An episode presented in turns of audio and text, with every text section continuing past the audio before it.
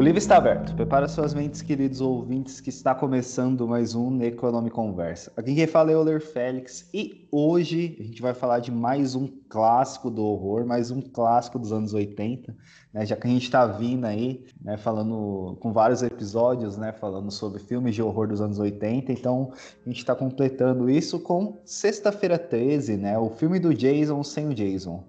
E para falar sobre este filme, temos aqui da casa o Matheus Maltempo. Tudo bem, Matheus? Eu tô muito feliz com esse episódio. É porque, assim, como vocês estão vendo aí, vocês vão ver no Spotify quem é a convidada desse episódio. Hoje não é musical ainda, mas a gente vai falar sobre Sexta-feira 13, que talvez seja minha franquia de slasher de terror preferida. Vocês não sabem quantas pessoas eu já importunei por causa dessa franquia. E agora, eu ter a oportunidade de falar com, sobre Sexta-feira 13 com os dois maiores especialistas acadêmicos sobre o gênero e as pessoas vão baixar de livre e espontânea vontade para me ouvir também falando sobre Sexta-feira 13, eu cheguei no auge agora. Eu tô no topo da minha carreira, depois daqui é só decadência, porque eu já falei tanto de Sexta-feira 13 e as pessoas me deixaram falando sozinho. Vocês não sabem quantos seminários de faculdade eu já peguei falar de Sexta-feira 13 e que eu, as pessoas teriam que me ouvir não iam sair andando falando sozinho. Então eu tô muito feliz aqui de estar com vocês. E hoje ainda não é musical. Vocês vão mas na próxima, talvez. Eu não sei se tem outra pessoa aqui que me mandou dois especialistas acadêmicos. tem, uma, tem mais uma pessoa aqui que, que é especialista acadêmico. Comigo, eu não sou. Não tô nessa Eu estimo muito vocês dois. Vocês são meus amigos de terror que eu gosto muito. É, tá bom. Bom, a gente tem aqui também, né, lá do República do Medo, ela que realmente estudou, né, sexta-feira 13, academicamente, a Gabi Laroca. Tudo bem, Gabi? Oi, gente, tudo bem com vocês? Muito, muito bom voltar aqui para conversar com os meus dois amigos sobre esse filme que tem um lugar tão especial no meu coração. E eu não estava preparada para essa declaração de amor que o Matheus deu para nós dois, né? É, nem tenho roupa direito para tanta empolgação né? E o ódio que eu tenho da academia ainda, o Matheus não. ai, ai. Tá bom, muito obrigado. Mas Mateus. a gente vai mudar a academia, a gente é jovem. Você tá entrando no mestrado aí também, a gente vai deixar a academia mais jovem, fica tranquilo. Porra de, de, mudar a academia, eu só quero só o título e, e só. Dá meu título e vai embora. Não precisa nada disso, não.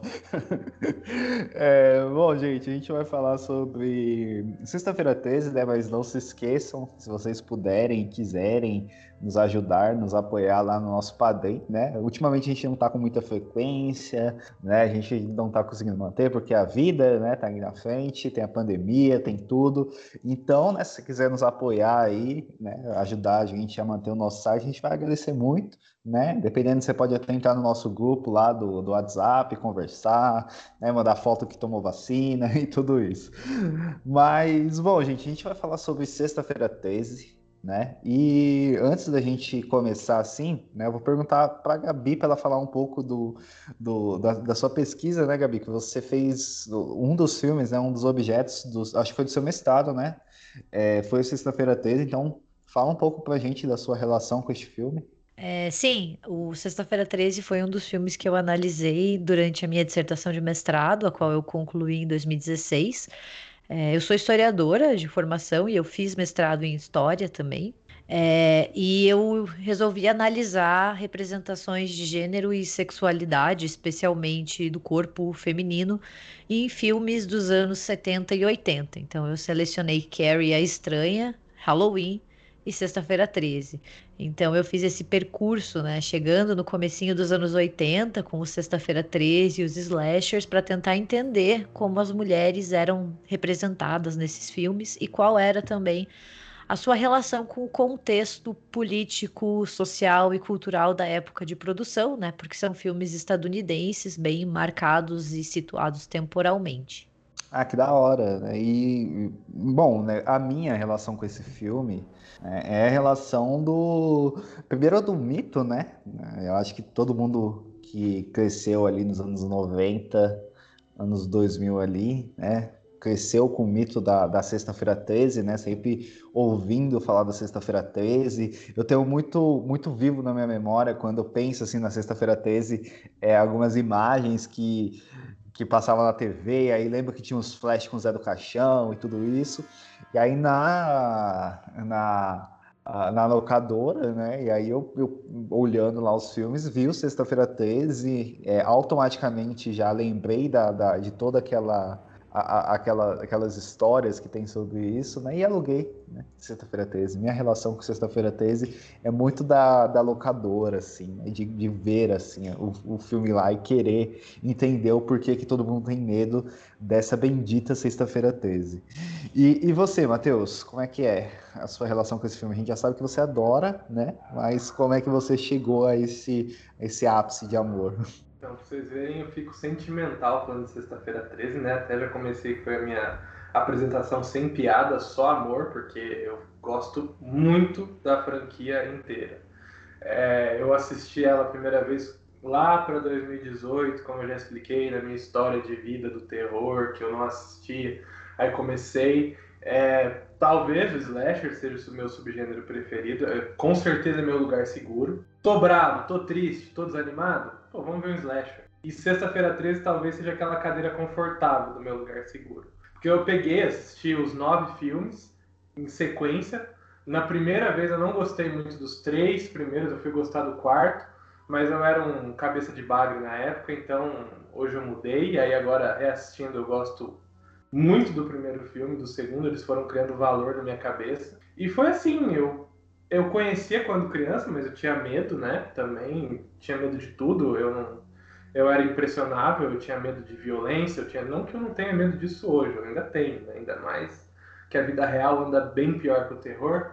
Mas assim, tinha medo de fantasma, satanás, essas coisas. Sexta-feira 13 estava ali no top dos filmes que eu não assistiria, porque é, que deve ter nesse filme é horrível, eu vou me chocar para sempre. Pelo contrário, hoje eu gosto muito às vezes eu dou risada em alguns filmes, porque né, algumas cenas são infelizmente engraçadas. E talvez o Jason seja assim o meu assassino preferido. Eu acho que a frase ficou um pouco estranha, mas vocês estão acostumados a ouvir esse tipo de coisa ouvindo podcast de terror. E, cara, é o Velozes e Furiosos dos filmes de terror, sabe? Tem perseguição de carro, tem romance, tem Jason mas hoje não é sobre ele, sim sobre talvez a personagem mais importante ainda que ele, né? Que é a fio condutora de todos os outros filmes, que é a mamãe do Jason, a Pamela Voorhees. Então, assim, essa é a minha relação que eu tenho com Sexta-feira 13. É, assim, eu acho ela muito divertida. É, talvez na época, né? Os primeiros filmes são mais sérios, claro, o, segundo, o primeiro e o segundo, até o terceiro. Mas aí quando ele vira aquela galhofa, eu acho o sexto filme é meu preferido, que é que tem carro, tem romance, tem o Alice Cooper cantando, tipo, Sexta-feira 13, parte 6, é um filme que tem tudo que eu gosto, sabe? Então assim, é impossível eu não eu até tenho muitas memórias assim daquela época boas com Sexta-feira 13. Eu lembro que uma vez eu tinha descoberto que eu tinha que fazer várias cirurgias na boca, tenho medo de cirurgia, e eu lembro de estar assistindo, no dia que eu recebi essa notícia, eu lembro de estar assistindo Sexta-feira 13, parte 8. E ficou tudo mais fácil, apesar do filme ser meio ruim, é, ainda assim é muito divertido, é muito gostoso de assistir. Então eu tenho essa relação com Sexta-feira 13. E reassistindo o primeiro, eu ainda hoje considero ele assim, ainda mais do que na época que eu assisti, e a gente vai falar sobre um pouco mais disso a seguir. É, para além do, do, da sua pesquisa, você tem um, uma, algo assim, né? Porque normalmente quando a gente escolhe pesquisar um filme, a gente escolhe pesquisar um filme que a gente gosta, né? Então, como é que foi para você, Gabi? Isso, esse, esses primeiros contatos com o filme. É, eu, eu gosto de Sexta-feira 13, é, eu acho uma franquia muito divertida, como o Matheus falou. Eu acho o primeiro filme incrivelmente muito bom e às vezes ele não recebe o devido mérito que, que ele deve ter, porque as pessoas enxergam às vezes a franquia, né, e os slashers, principalmente por causa dessa exaustão que ocorreu ao longo dos anos 80, menos a sério, mas eu acho esse primeiro filme muito bom. É... Halloween ainda continua sendo meu slasher preferido, né? O pai do, dos slashers e Sexta-feira 13 bebe muito de Halloween. O próprio Steve Miner, que é um dos produtores associados ao filme, falou que eles tentaram copiar o sucesso de, de Halloween, tentaram copiar o filme do John Carpenter, mas eu sempre achei um filme divertido. E eu escolhi ele também por causa disso, assim, ele é um filme emblemático, não tem como você falar de cinema de horror sem pensar também em Sexta-feira 13, sem pensar no Jason, é, sem pensar em algumas mortes mais icônicas. A primeira vez que eu assisti esse filme, eu era bem nova, é, ele não me causou medo, assim, porque eu acho que eu tava naquela fase de querer assistir vários filmes de horror e aumentar minha listinha. E eu achei ele até engraçado, como o Matheus falou. Só depois de muito tempo eu fui redescobrindo ele e vendo como ele é um bom filme de horror. Eu tive essa sensação reassistindo, que é, antes, por eu ter entrado mais velho nesse mundo, eu entrei com todos os pré-julgamentos que a gente vê na internet, nos programas de TV, em, em entrevistas, em matérias, de que ah, Sexta-feira 13 é um trash, é um filme galhofa, etc. E aí eu já fui com essa mentalidade na época e me decepcionei a primeira vez que eu assisti Sexta-feira 13 1. Porque ele não é nada disso, né? Ele é realmente um filme sério, ele tá ali junto com Halloween, como você mesmo disse, Gabi, que ele tá bebendo das fontes dele. Então, assim, ele é mais sério, ele é mais nos trilhos, né? Ele não chega a ser esse divertido, né? Ele quer provocar atenção e agora reassistindo ele eu ainda tive mais essa conclusão, né? E como ele é assim, igual você falou, ele é muito bom, ele é muito bem feito. Eu imagino que para época, assim, ele tem várias inovações ali no quesito de ângulos de câmera, é, a visão subjetiva, que talvez possa ter vindo do Evil Dead, agora eu perdi a linha do tempo dos dois, mas a visão subjetiva do assassino, é, as quebras de expectativa que ele propõe durante todo o roteiro, assim, putz, é bom demais, assim, ele é realmente muito bem feito. É, na verdade, eu acho que a câmera em primeira pessoa, Sexta-feira 13, tira muito do Halloween, né? É, as cenas iniciais dos dois filmes são muito parecidas, né? Aquela coisa de acontecer algo no passado que causa a ira do assassino e depois você pula para o presente e tem essa, esse assassino, essa força maligna voltando para perturbar. E daí a gente começa a ver as similaridades com, com Halloween. Claro, tem também a câmera em primeira pessoa de, de Evil Dead, mas Evil Dead já é de 82, se não me engano, é depois. É, eu vou me corrigir aqui, é de 81. 81. É ficou tão marcada do Evil Dead que eu achei que o Evil Dead vinha antes. É, o, o, eles são bem, bem próximos, né? Mas você vê que essa, esse uso da câmera em primeira pessoa é muito uma influência de Halloween, que faz disso nas cenas iniciais quando o Michael mata a, a irmã dele, a Judith.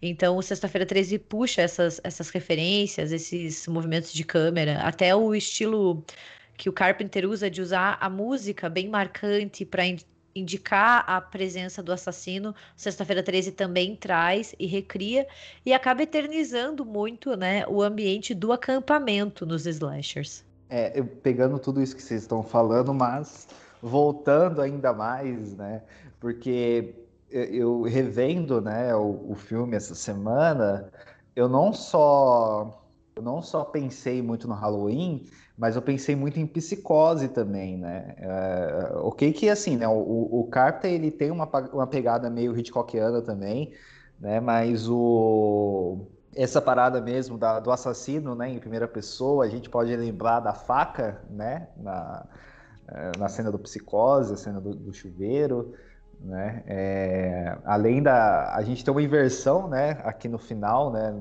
não é o filho que que, que se, se, veste de mãe, né? Mas a gente tem uma mãe que encarna o filho, né? Então eu senti meio que uma pegada meio Hitchcockiana, assim. Não sei se eu estou viajando muito, assim, mas, mas eu, eu, eu, eu dei uma, uma, uma, sentida dessas, dessas referências, assim, né?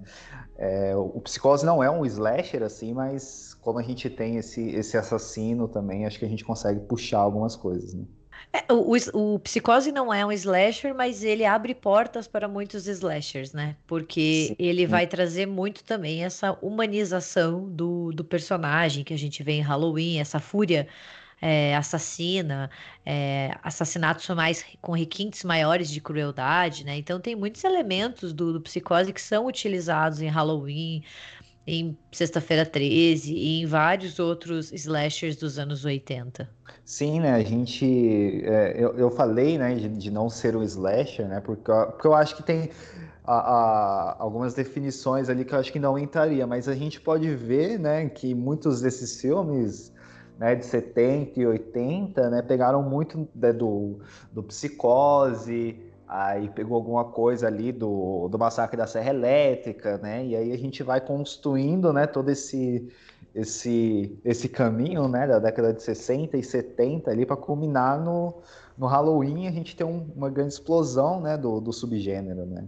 E eu acho que o que o Sexta-feira 13 ele meio que dá uma, uma juntada, né? Nessas, é, ele pega essas boas boas ideias, bo, boas referências desses filmes, né? E coloca tudo ali, né? E, é, e, é, e eu acho que até por isso, né? Que a gente é, quer saber mais desse personagem, é por isso que teve nove, dez filmes, né? E, e, a gente quis saber quem é esse Jason, né? Quem é essa pessoa que aparece só no finalzinho ali. E acho que assim, o DNA do Psicose tá é inegável que passou para esses filmes, né? Até porque também, o, você falou, eu também lembrei muito de Psicose quando revela-se que é a Pamela a assassina e ela tem a personalidade da Pamela e a personalidade do Jason. E acho que a Gabi vai poder falar muito melhor do que eu, mas também está inserido ali dois elementos que eram muito próprios do psicose, que é o psicológico, a psicologia dos personagens e as questões de gênero, né? Então, assim, esse, o, o, acho que a gente não pode falar que psicose é um slasher, mas que talvez ele seja talvez um pai, talvez ele tenha ali esteja uma um avó, um avô dos slashers. Eu sempre pensei muito nisso. É, até um dia pretendo pesquisar sobre isso do psicose e a relação dele com os slashers.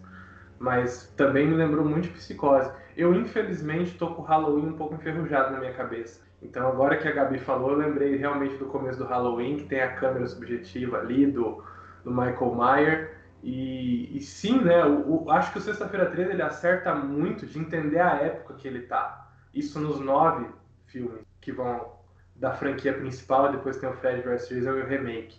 É, a produção do filme, ela conhece muito bem a época e conhece muito bem os gostos que estavam no mainstream da época, né? A gente tem o Halloween ali em 78, o Massacre da Serra Elétrica um pouco mais atrás em 74, o Black Christmas também em 74. O Black Christmas também tem algumas coisas do Psicose, se a gente for pensar bem. E aí eles fazem esse filme eles usam os elementos que estão que a gente encontra nesses filmes anteriores. A gente bebe da fonte do principal slasher na época, que era o Halloween, e traz essas referências do Psicose. Faz também um filme de cabana, talvez, é, como a Gabi falou, ele insere muito bem esse elemento, ele inova nessa parte. E, e aí você vê os outros filmes e ele evolui de acordo com a época, assim. Tanto que no sexto filme ele é muito aquela cara dos anos 80, estilo o outro que a gente já falou aqui, A Hora do Espanto, né? Que ele tem a música pop ali, que é o Alice Cooper tocando, você tem elementos de ação, que é a perseguição de carro, tem tiroteio. Então, assim, o Sexta-feira 13, ele é quase uma esponja quando você pega ele, a franquia inteira, ele é meio que uma esponja de tudo aquilo que estava dando certo durante o tempo que ele foi produzido. E poxa, ele é muito bem feito, assim, pelo menos é, de forma divertida, de forma de entretenimento, eles sabem muito bem o que eles estão fazendo. E por isso eu gosto ainda mais desse filme. É, o, o, o Sexta-feira 13, assim, né, eu acho que quando você acaba assistindo, lembrando, né, do que que do que que ele se tornou, né, que nem você brincou, que é um Veloz Furioso do, do terror, né, é, mas se bem que não dá mais para falar muito isso, porque Velozes Furiosos está em Keynes, né? Não sei se vocês viram isso, mas ó. Então é, acho que a gente tem que mudar um pouco dessa referência, né? Mas. É, é, e quando a gente pega, por exemplo, esse primeiro filme, ele é um filme. Ele tem né, suas partes divertidas, né? Porque eu acho que o, o horror é aquele. É, é, é o gênero que gosta de. que funciona muito bem com essas pequenas partes de, de, de comédia com horror, assim. Mas é um filme muito sério, assim, é um filme sério que é, tem uma, tem uma seriedade ali por trás, tem uma discussões ali por trás que é muito legal. E, bom, só pra. A gente já tá discutindo o filme sem, sem dar uma sinopse básica, né? Mas sendo simples e rápido, né? Basicamente, eles estão no acampamento, né? Eles vão reabrir Crystal Lake, né? Que é um acampamento ali, né? Só que anos antes, né? Houve um assassinato lá, né? Eu acho que em 56 uma criança morreu afogada, em 58 é, foram assassinados dois monitores, né? E aí ficaram um bom tempo sem abrir, né? E aí eles estavam reabrindo, né? Numa sexta-feira 13 começa a acontecer vários assassinatos, assim, né? Os assassinatos de todas as pessoas que estão trabalhando junto. E assim, já vou começar né, aqui que, cara, quanto mais eu lembrava de quanto esses adolescentes eram chatos, Cara, como esse, essa galera era chata, né? Eu ficava agoniado, eu ficava pensando, cadê a, a Pamela pra sair matando todo mundo aí? Porque eles são muito chatos, assim. E eu revi dublado, assim, pra matar a saudade da locadora mesmo, revi dublado agora. Então, com aquela voz, aquela dublagem. Ah, eu falei, cadê a mãe do Jason aparecendo logo pra sair matando essas pessoas? Eu acho que ele escala até um pouco o nível de violência do Halloween, né? As mortes são mais sangrentas e até mais em frente ao olhar da câmera. Então, como o Euler falou, ele é um filme muito sério, ele é divertido, mas ele também se propõe a fazer um horror sério. E uma coisa que eu gosto bastante do enredo de Sexta-feira 13 é como ele apresenta personagens, é, de novo, no trem de Halloween, muito recorrentes no imaginário estadunidense, né? Então a gente tem a garota sexualmente mais experiente, o atleta, o namorado em potencial, o palhaço da turma, e é claro, a última sobrevivente, que é a, a Alice, né, que vai ser a, a garota final. E para mim uma das coisas mais geniais desse filme é justamente a mãe do Jason, a Pamela Voorhees, porque ela é a única personagem assassina de toda a franquia. E frequentemente em slashers, é, o assassino ele é masculino.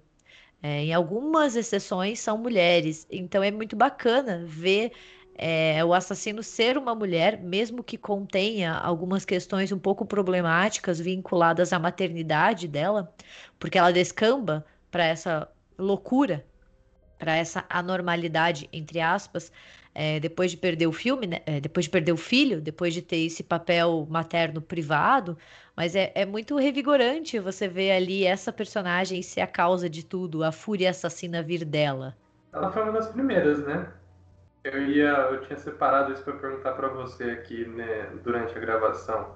Ou teve alguma outra antes dela? De slashers, sim, né? Porque o gênero, ele, o subgênero, ele ainda era bem pouco recorrente. Ainda a gente tem poucas mulheres no papel de assassinos, porque quando a gente fala de slasher, é muito frequente a ideia de uma punição masculina, né? Esses personagens, eles atuam um pouco como vingadores é, masculinos, então assim até o próprio uso das armas, né, às vezes com esse contato corporal ou até mesmo símbolos fálicos remetem uma associação mais masculina a esses assassinos. Então é pouco recorrente a gente ter assassinas mulheres e a senhora Voorhees, no caso dos slashers, ela é uma das primeiras, com certeza. E é interessante, né, que que é, a não é simplesmente pelo fato, não é uma a, a punição que a que a Pamela faz com as pessoas, né, não é simplesmente pelo ato, né, de não é um ato moral de que mesmo que ela tenha às vezes um discurso meio moral assim, mas não é uma coisa ah, ah você está sendo punido porque você está fazendo sexo, né? Ele está fazendo aquela punição porque o fi... não, quando o filho dela morreu, né, os os monitores estavam lá fazendo né, é, sexo escondidos em vez de estar olhando, né? Não é uma questão só moral, é uma questão de que ela, ela, ela coloca essa essa é, é, é, a visão de que aquele ato, né, fez com que o filho dela morresse, né? Não é só uma coisa tipo, ah, você não deveria estar fazendo isso. É, eu acho que ela acaba incorporando dois, duas figuras bem, bem distintas. Eu acho que ela incorpora a figura punitiva dos slashers, né? É, castigando comportamentos considerados inadequados, entre aspas, de novo, né? Tal qual Michael Myers e assim por diante. Tanto que ela projeta nesses adolescentes, nesses jovens adultos, aqueles mesmos monitores que não cuidaram do Jason quando ele foi. quando ele se afogou Então, eu sinto que tem é, esse, esse discurso moral nela, sim, porque para ela todos eles são jovens irresponsáveis, culpados pela morte do filho. Mas ela também assume o papel maternal, né? Que é essa personagem materna, slasher, motivada pela vingança, motivada por um amor ao filho, tanto que ela assume a própria personalidade do Jason, e eu acho assim um dos momentos mais bizarros do filme quando ela fica falando: "Mate ela, mamãe, mate ela, não a deixe escapar". Então assim, ela toma para si esse filho que foi tomado dela. Sim, né, essa, essa cena assim no final, né, do mate ela, mate ela, é, ela é muito bizarra, né? A forma como como ela fica, né? A, a, forma como ela gesticula, como ela fala, né? É, ali, né? Você vê dessa é, é, é, essa forma como isso afetou ela, né? Como ela se sentiu depois de tudo aquilo, né? Uma experiência quase que traumática, né? Fica bem claro que ela tem um trauma e que... Não, foi traumática, né? É. Quase. foi muito traumática. E, e, que ela está impulsionada por isso, né? Porque se abrir o, o, o lago de novo, esses jovens podem, de novo, se deixar pelos sentimentos e alguma outra criança se, se machucar ali, alguma coisa do tipo. Eu gosto muito dessa, dessa reviravolta da de ser a mãe do Jason, né? E até uma curiosidade legal que quando quando a gente conhece, quando a gente pouco conhece sobre os filmes, sobre a franquia, ou sobre o gênero horror em geral, é, é muito legal hoje a gente descobrir isso, porque tá tão o Jason, a figura do Jason tá tão intrínseca com a franquia que quando a gente fala para alguém que não sabe disso, por exemplo, as pessoas sempre falam: "Nossa, é sério que não é o Jason no primeiro filme? É a mãe dele é, é a mãe dele". E aí é sempre aquela. Eu, quando descobri, eu lembro que eu achei muito legal essa... o fato de ser ela. E depois também no quinto filme não é o Jason também, né? É um copycat da vida. Mas assim, é... Gabriel. Viu? Aprendi o recurso de levantar a mão aqui no Skype e agora eu levanto a minha mão. Não, mas isso que o, que o Matheus falou é, é, muito real, porque eu, eu acho que a franquia de Sexta-feira 13 tem duas grandes surpresas para quem não é para quem não é fã de horror, né? Primeiro é o fato de que o primeiro Sexta-feira 13 não conta com o Jason como assassino. É a senhora Voorhees, é a sua mãe. E outro é o fato de que o Jason só usa a famosa máscara de hockey a partir do Sexta-feira 13, parte 3. Porque ele é um personagem tão enraizado no nosso imaginário, quando a gente pensa em cinema de horror, ele sempre tá no hall dos personagens mais famosos, junto com o Fred Krueger, junto com o Leatherface, junto com o Ghostface, assim por diante que a gente automaticamente assume que ele sempre fez parte de toda a franquia. E na verdade, ele aparece a partir da segunda, usando um saco na cabeça, né? Então não tem nada a ver com esse visual da máscara de rock, a qual só aparece no terceiro.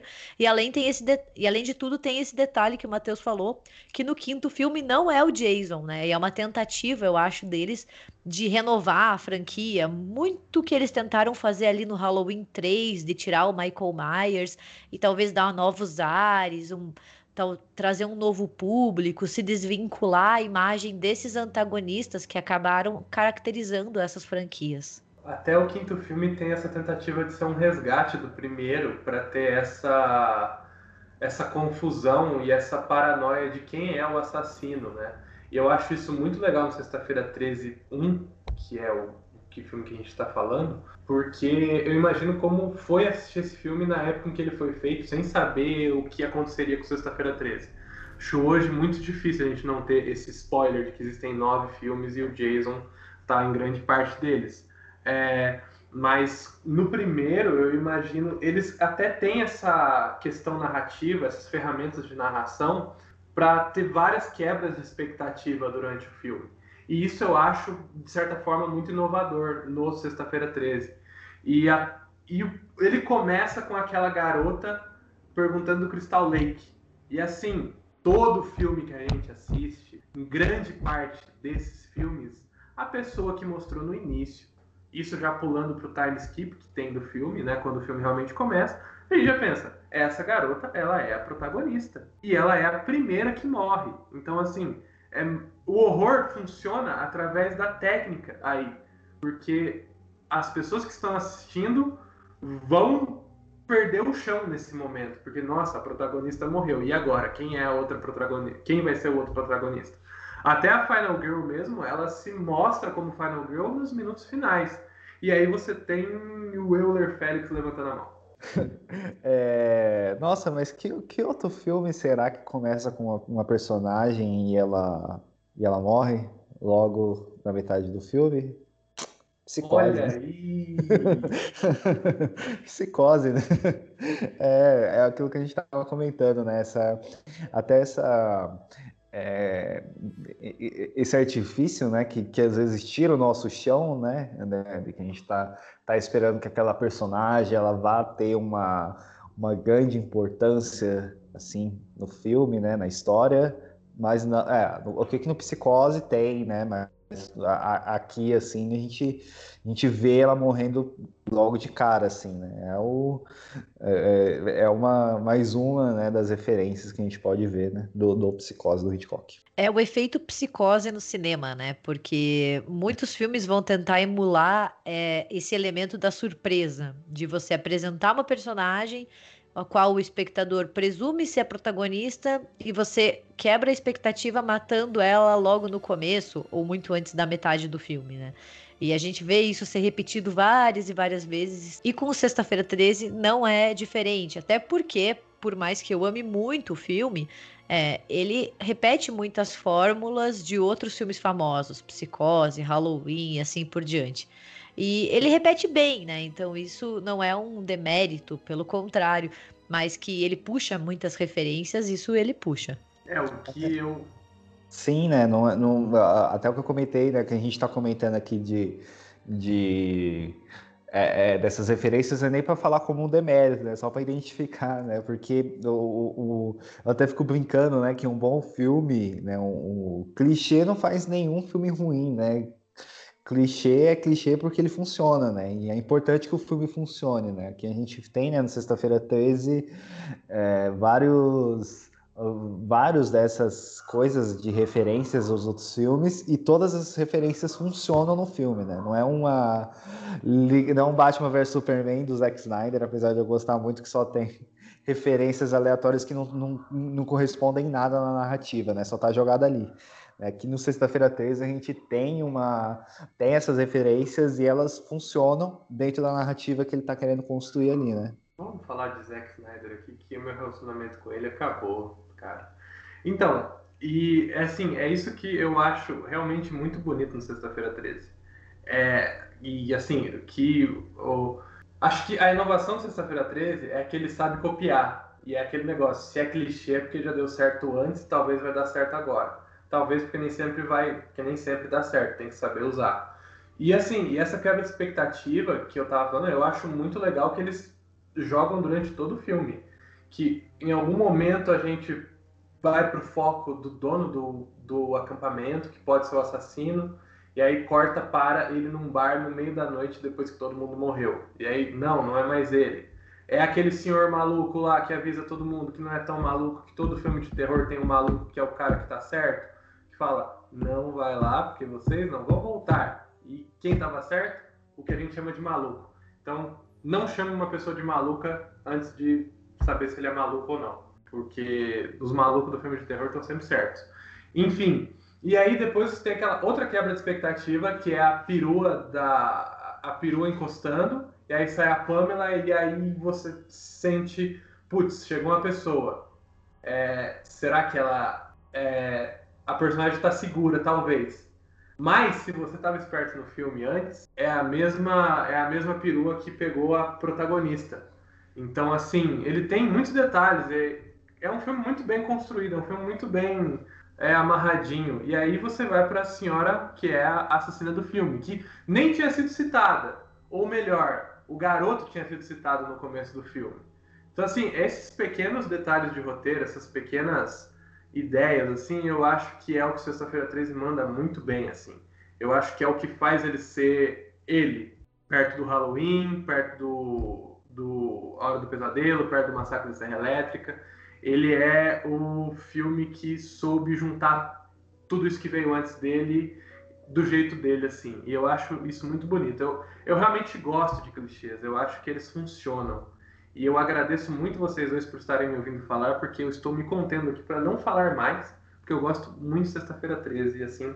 E é difícil para mim colocar o mute aqui que senão vai virar um monólogo. Então, novamente, eu passo para vocês dois. Eu até eu deixei o Matheus emocionado um pouquinho. É, e, e, na verdade era essa sensação que eu tinha quando eu terminava de falar sexta-feira 13, sexta-feira 13. Silêncio. Tipo, pô, já acabou, irmão? Vamos pro, pro próximo é, assunto? É, tá, é, toda semana o Matheus me manda uma mensagem falando que o que o tema dele do mestrado mudou, assim, daqui a algumas semanas eu recebo de que agora ele está pesquisando na sexta-feira 13. Não posso. Agora não pode mudar mais. tá bom. E, e, como a gente comentou, o filme ele tem a sua dose de sangue, né? Ele tem mortes consideradas bastante violentas para época. Acho que vale destacar a presença de um jovem Kevin Bacon no filme, né? Ele é um dos monitores e ele tem uma das mortes mais icônicas da franquia, quando o assassino perfura a garganta dele. E, e logo em seguida a gente tem a morte da namorada dele também, que leva uma machadada na cabeça. Então, são, são efeitos especiais muito avançados e muito sangrentos para a época. E eu acho que funcionam bem até hoje. E, e, eu gosto bastante, eu adoro o personagem do Kevin Bacon nesse filme. E é uma das coisas que eu sempre falo para as pessoas. Quando elas mostram um, uma certa relutância em assistir Sexta-feira 13, eu falo: assiste que tem o Kevin Bacon, então vale a pena. É, isso do, dos efeitos é bom a gente falar o nome, né? Tom Savini também, né? Um filme que tem os efeitos do Tom Savini, então isso também já é um motivo para se ver, né? Principalmente pra gente que gosta de terror e, e, e sabe quem é o Tom Savini, né? E sim, e, e, além de tudo, ele é o responsável por ter criado o, o visual do Jason criança, né? Porque a gente não vê o Jason ao longo do filme, e aqui eu vou soltar um pequeno spoiler, se alguém assistiu, sugiro pular. É... Desculpa, se alguém ainda não assistiu, sugiro pular porque no final do filme, quando a Alice, né, que é a Final Girl, parece que ela derrotou tudo, ela entra numa canoa e ela tá dormindo esperando o resgate aparecer no acampamento, quando ela sonha que ela é puxada, né, para a água pelo Jason e a gente vê ele pela primeira vez e toda essa maquiagem, todas essas próteses foram feitas e pensadas pelo Tom Savini, que é um maquiador muito reconhecido, né? Ele trabalhou com o Jorge Romero e assim por diante. Eu só tenho uma coisa nesse filme que me deixa puto, que é a cena da cobra. Eu acho que eles realmente mataram uma cobra lá. Acho mancada, não gosto de violência animal, fico meio bolado. Mas eu, eu passo. Pensei que o Matheus ia mandar um. Eu fico puto porque o filme acaba, assim, né? Mas aí o Matheus mandou uma, uma informação triste aí de matar cobra. Mas, é... bom, gente, acho que é isso, né? Um episódio rapidinho para vocês matarem a saudade da gente. Enquanto a gente não consegue é, organizar né, tudo e voltar às gravações, pelo menos periódicas, né? Que por enquanto a gente não está conseguindo nem manter a periodicidade de 15 dias. Né, tá, tá muito difícil a vida, né, trabalhos, idade e tudo. Mas, bom, gostaria de agradecer né, a, a Gabi por ter vindo lá, dos nossos amigos do, do República do Medo, para cá, para conversar com a gente sobre este filme. É, então, diga aí seu jabá, onde as pessoas te encontram aí nessa rede mundial dos computadores. Bem, quero agradecer a presença de estar aqui falando sobre Sexta-feira 13. E antes de tudo, eu queria fazer um pequeno jabá, é, que eu escrevi o verbete do Sexta-feira 13 no livro O Melhor do Terror dos Anos 80, que foi organizado pelo Euler, pelo Rodolfo e pela Jéssica, né? Então fica aqui o convite para quem ainda não conhece ou não adquiriu o livro, né? É, e também para ficar atentos para novas novas novidades, é ótimo, mas também para ficarem atentos a novidades que vão surgir, né? Mas para quem quiser me acompanhar nas redes sociais, eu estou no Twitter e no Instagram como Gabi M Laroca com dois Cs. E eu também estou toda quinta-feira no República do Medo, que é um podcast semanal sobre cinema de horror. E vocês encontram a gente no Twitter como RDMcast e no Instagram como República do Medo. E é semanal de verdade, né? Sai toda semana. Não é que nem a gente que é semanal, que tá saindo uma vez a cada três semanas. é semanal de verdade. Escutem, República do Medo, maravilhosos. Matheus, diga aí, diga, quiser soltar mais um pouco de amor pelo, pelo filme, sinta-se à vontade. Eu quero soltar ódio agora. Porque é, vai estar tá gravado. Se acontecer depois dessa gravação, depois desse áudio estar público, eu processo, mas me dói o coração saber que foram feitos 12 filmes da franquia Sexta-feira 13 e o próximo filme seria o 13º Sexta-feira 13 e não há ninguém na Warner, que agora é dona dos direitos de Sexta-feira 13, tá aí com a HBO Max, tá dando grana pro Zack Snyder fazer as merda dele, é, tá acabando com o meu Mortal Kombat. Não tem ninguém ali para fazer o 13º filme e brincar com o nome, colocando, por exemplo, a 13ª Sexta-feira 13, sendo um reboot da franquia. E eu tô aqui sem ganhar um tostão com essas ideias maravilhosas e não tem ninguém para me encontrar e falar: Nossa, Matheus, que ideia legal que é a 13 terceira de Sexta-feira 13. Brinca que é o fato de que é o 13 terceiro filme que se chama Sexta-feira 13. Então, assim, estão dormindo. Cadê o Fred e cadê o Jason?